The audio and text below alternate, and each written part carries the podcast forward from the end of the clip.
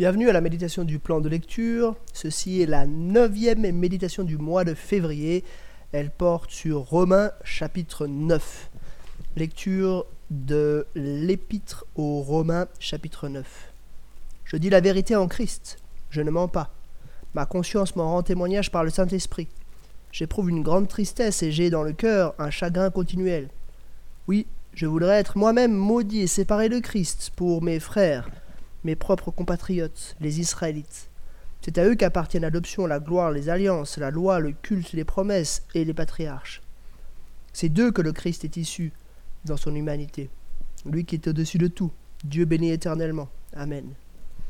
Ce n'est pas que la parole de Dieu soit sans effet, non, car ceux qui sont issus d'Israël ne sont pas tous Israël. Et bien qu'étant de la descendance d'Abraham, ils ne sont pas tous ses enfants. Au contraire, il est dit, c'est par Isaac qu'une descendance te sera assurée. Cela signifie que ce ne sont pas les descendants simplement biologiques qui sont enfants de Dieu, mais que ce sont les enfants de la promesse qui sont considérés comme sa descendance. La parole que voici était en effet une promesse. Je reviendrai à la même époque et Sarah aura un fils. De plus, tel aussi a été la cause, le cas pour Rebecca, qui a eu des enfants d'un seul homme, notre ancêtre Isaac. Les enfants n'étaient pas encore nés et n'avaient donc fait ni bien ni mal, afin que le plan de Dieu subsiste conformément à son choix et sans dépendre des œuvres, mais de celui qui appelle. Quand il a été dit à Rebecca, l'aîné sera asservi au plus jeune, de même il est écrit, j'ai aimé Jacob et j'ai détesté Ésaü. Que dirons-nous donc? Dieu serait-il injuste? Certainement pas. En effet, il dit à Moïse Je ferai grâce à qui je veux faire grâce, et j'aurai compassion de qui je veux avoir compassion. Ainsi donc, cela ne dépend ni de la volonté ni des efforts de l'homme, mais de Dieu qui fait grâce. L'Écriture dit en effet au Pharaon Voilà pourquoi je t'ai suscité. C'est pour, montrer, pour montrer en toi ma puissance, afin que mon nom soit proclamé sur toute la terre. Ainsi, Dieu fait grâce à qui il veut, il endurcit qui il veut. Tu me diras, pourquoi fait-il donc encore des reproches? Qui peut en effet résister à sa volonté? Mais toi, homme, qui es-tu pour entrer en contestation avec Dieu? L'objet dirait-il à celui qui l'a façonné, Pourquoi m'as-tu fait ainsi? Le petit n'est-il pas maître de l'argile pour faire avec la même pâte un ustensile d'un usage noble ou un ustensile d'un usage méprisable? Que dire Si Dieu, voulant montrer sa colère et faire connaître sa puissance, a supporté avec une grande patience des vases de colère tout prêts pour la perdition? Et que dire s'il a voulu faire connaître la richesse de sa gloire envers des vases de compassion qu'il a d'avance préparés pour la gloire? Ainsi il nous a appelés non seulement d'entre les juifs, mais encore d'entre les non-juifs. C'est aussi ce qu'il euh, ce qu'il dit dans le livre d'Osée. J'appellerai mon peuple celui qui n'était pas mon peuple, et bien-aimé celle qui n'était pas ma bien-aimée.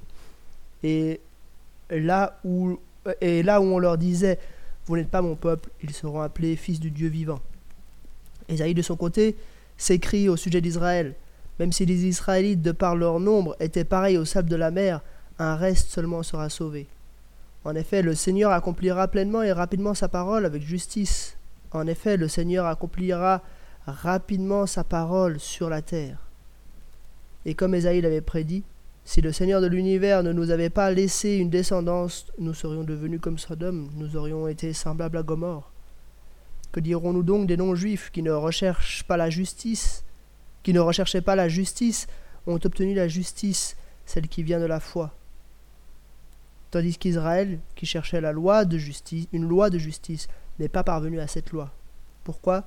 Parce qu'Israël l'a cherché, non, pas, non par la foi, mais par les œuvres de la loi. Ils, se sont heurtés à la pierre qui fait obstacle, comme il est écrit. Je mets dans Sion une pierre qui fait obstacle, un rocher propre à faire trébucher, mais celui qui croit en lui ne sera pas couvert de honte. Jusqu'ici, la lecture de Romains chapitre 9.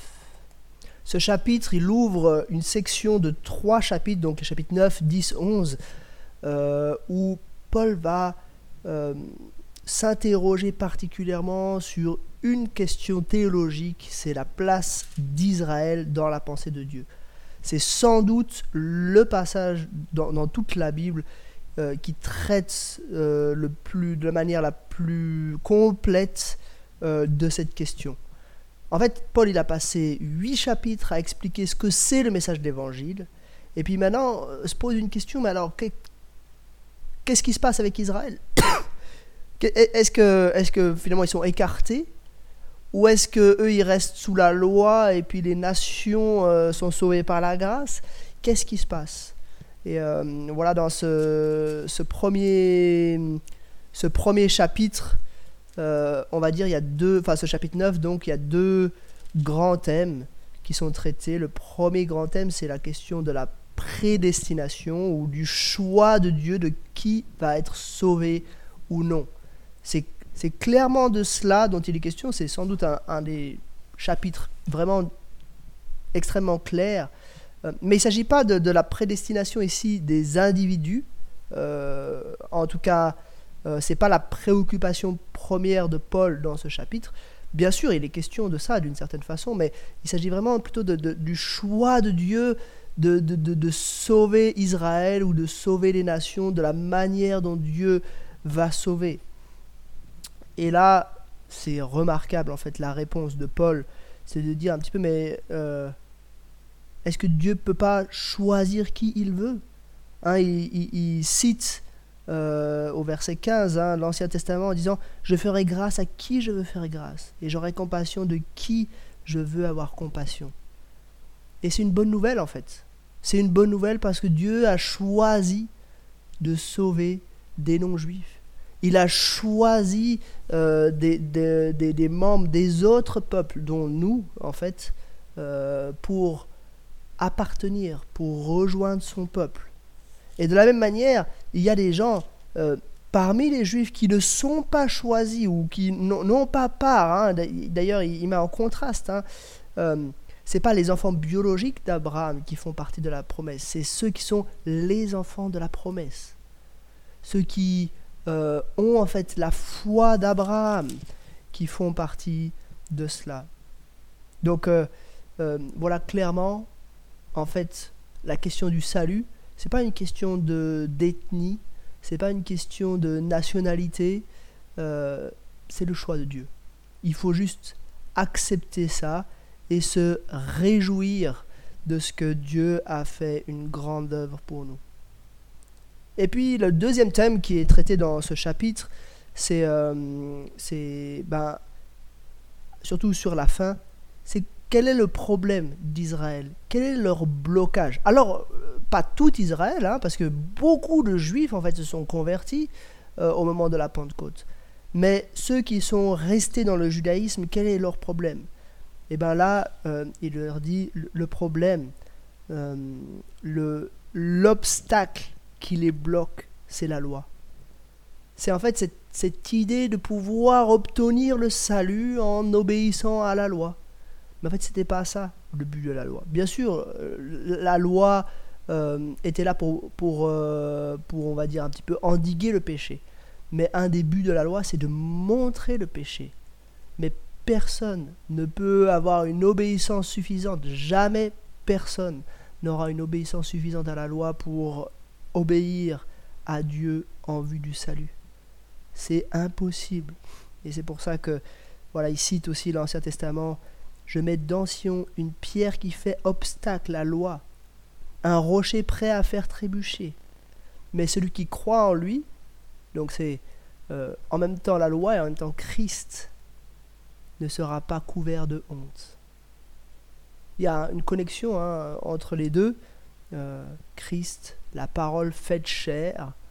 Donc il est celui qui a obéi parfaitement à la loi. Donc c'est pas en obéissant à la loi, mais c'est en plaçant notre foi en Jésus qu'on peut faire partie du peuple de Dieu. Voilà, c'était quelques réflexions par rapport à Romains chapitre 9 et je vous dis à demain pour un nouvel épisode.